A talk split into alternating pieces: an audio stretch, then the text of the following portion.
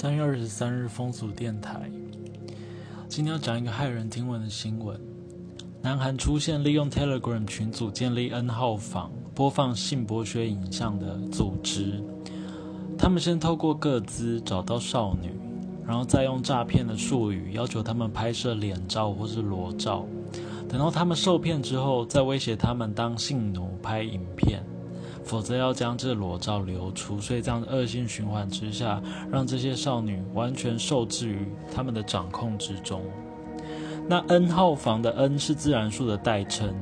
据传群组内共有八个以上的房间，还区分不同的级别，使用者要用不同的价格才能解锁不同的群组。目前已知受害者至少有七十四人，而群组的使用者多达二十六万人以上。那目前韩国已经发起向青瓦台的请愿联署，要求政府公开加害者和使用者的身份。请愿人数目前已经超过两百三十万人，这也是他们有史以来首次超过两百万以上人的联署哦。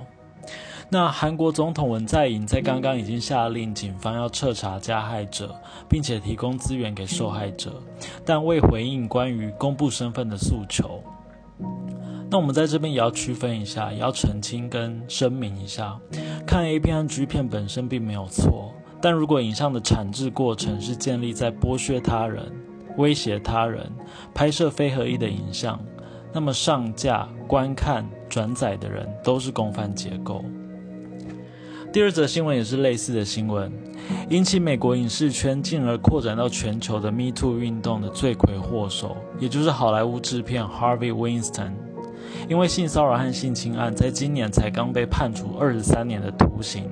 不过今天传出他在纽约的监狱服刑中已经确诊了武汉肺炎。好的，以上就是今天两则的性新闻，明天见。